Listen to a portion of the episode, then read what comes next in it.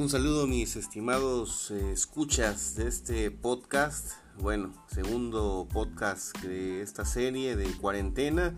eh, día 56 desde que perdimos la normalidad en nuestras vidas cotidianas. Y pues de entrada no se ve todavía para cuándo podamos con certeza conocer pues el regreso a nuestras actividades eh, normales. Eh, algunos temas eh, para hoy que me han llamado la atención. Bueno, primero en el plano deportivo, comentar que finalmente el fútbol profesional está muy cerca de regresar, pero no en México, sino en la Bundesliga de Alemania. Ya lo comentábamos el día de ayer.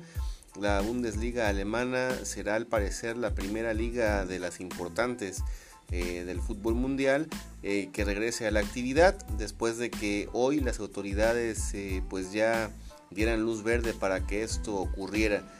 y esto tendrá que ser después del día 15 de mayo. Para ello, el día de mañana, mañana jueves, estarán definiendo las fechas, tanto los presidentes de los equipos de la primera división como los de la segunda división. Esto, insisto, en el fútbol alemán. Por lo tanto, pues estaría ya muy cerca, afortunadamente, de volver la actividad del balompié eh, pues allá en Alemania y con ello desde luego también pues el entretenimiento para muchos de los que somos aficionados no solamente de esa liga sino del fútbol eh, a nivel eh, general. Así que enhorabuena ojalá que todo salga de la mejor manera. Los partidos desde luego se tendrán que realizar a puerta cerrada serán sin público así que no habrá la oportunidad de que la gente pueda asistir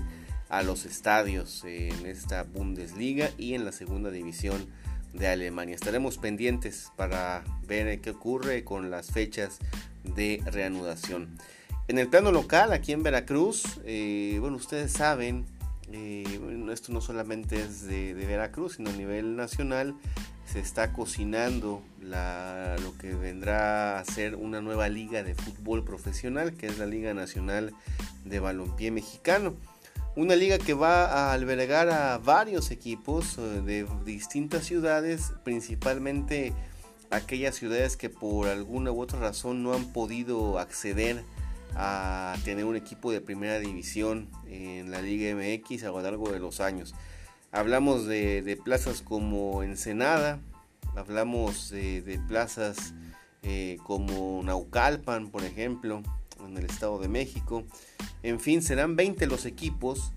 Y en el plano que le corresponde a Veracruz, bueno, desde que se inició eh, los rumores de esta liga, pues se hablaba de que Veracruz contaría, el Estado como tal contaría con alguna representación. Hace algunas semanas, eh, pues surgió el tema del Atlético Veracruz, un proyecto que aparentemente estaba o está tomando forma pero que el día de hoy en una noticia que aparece publicada en el portal de ESPN, pues se señala que finalmente no será Atlético Veracruz el equipo que represente pues al estado en esta liga, sino que será un equipo de nombre Tiburón. No tiburones rojos, eh, sino tiburón, así en singular. Eh, proyecto en el cual estaría involucrado el exjugador del equipo Escualo de los Tiburones Rojos de Veracruz, José Luis González China, entre otros empresarios, desde luego, eh, cuya idea pues es regresar el balompié a esta localidad después de que los escualos, los tiburones rojos de Veracruz, un equipo de tradición en el fútbol mexicano, pues fueran desafiliados en diciembre de la Federación Mexicana de Fútbol y con ello pues el puerto de Veracruz, la zona conurbada con Boca del Río, pues se quedó sin fútbol profesional en ninguna categoría. Pero, insisto, hoy surge a nivel nacional esta información en la que se asevera que en los próximos días se estará presentando este proyecto del equipo Tiburón para que juegue en esta Liga Nacional de Balompié Mexicano. Habrá que esperar cómo lo aceptan los aficionados al fútbol porque vaya que si de por sí con el Atlético de Veracruz había o hay cierta pues eh, resistencia a aceptar que hay otro equipo eh, profesional de fútbol en Veracruz, pues no me quiero imaginar cómo será la respuesta de los aficionados de Hueso Colorado a los tiburones rojos cuando les digan que habrá un equipo que se llame Tiburón y que además pretende, por la nota que sale publicada en ESPN, utilizar los mismos colores rojo y azul que utilizaban o que utilizan los tiburones rojos de Veracruz. En fin, sin lugar a dudas será pues un tema eh, que se estará comentando y quedará mucho de qué hablar en las próximas semanas. Eso es cuanto al tema deportivo. Hacemos una pequeña pausa, un pequeño corte y regresamos para seguir hablando de otros temas en este día 55, día 55 de cuarentena desde que perdimos la normalidad.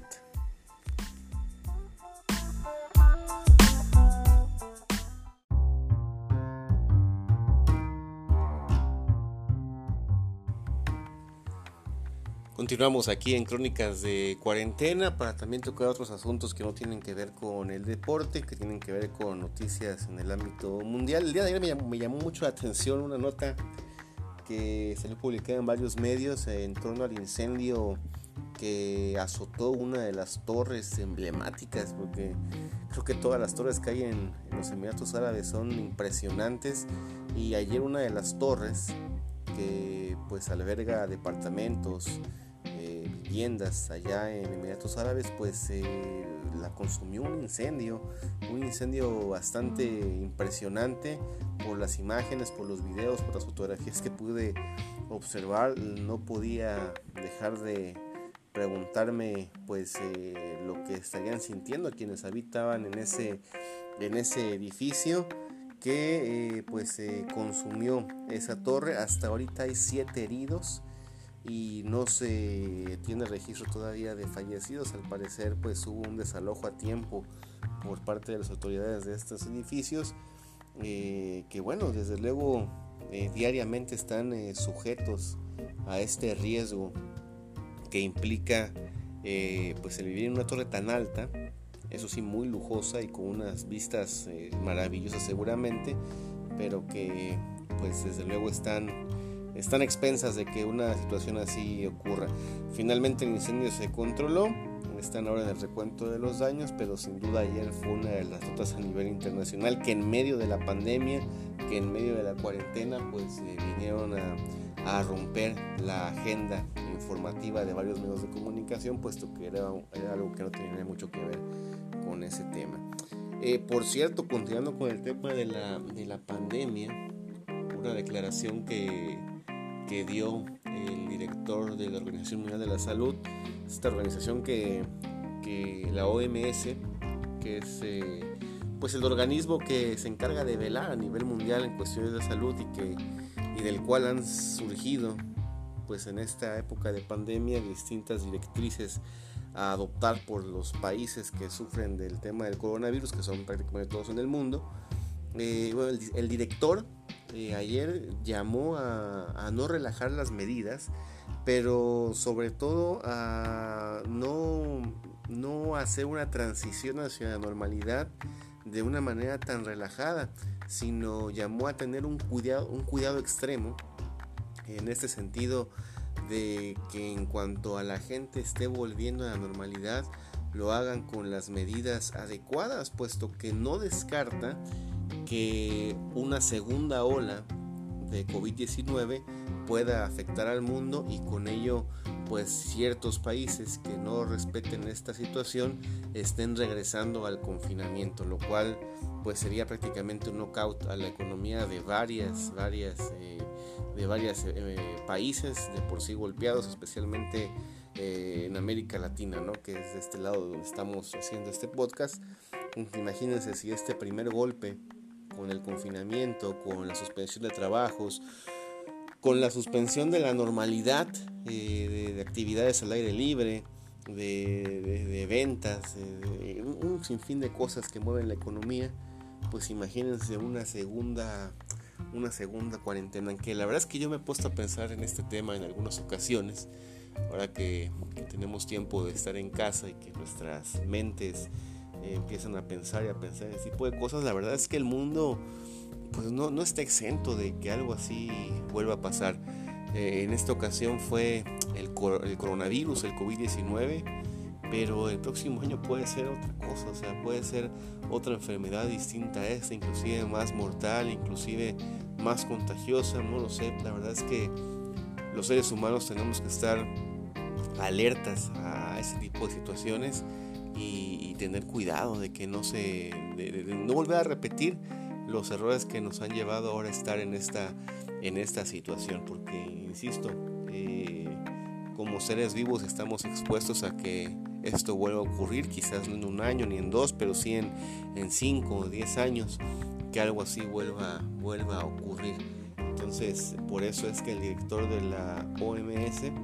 la Organización Mundial de la Salud ha llamado a, pues a ir con calma en este regreso a la normalidad y lo comento también por el tema con el que abrí este podcast en el sentido de que en Alemania después del 15 de mayo se va a reanudar se van a reanudar las ligas de fútbol entonces esperemos que lo hagan también con todas las medidas eh, de precaución necesarias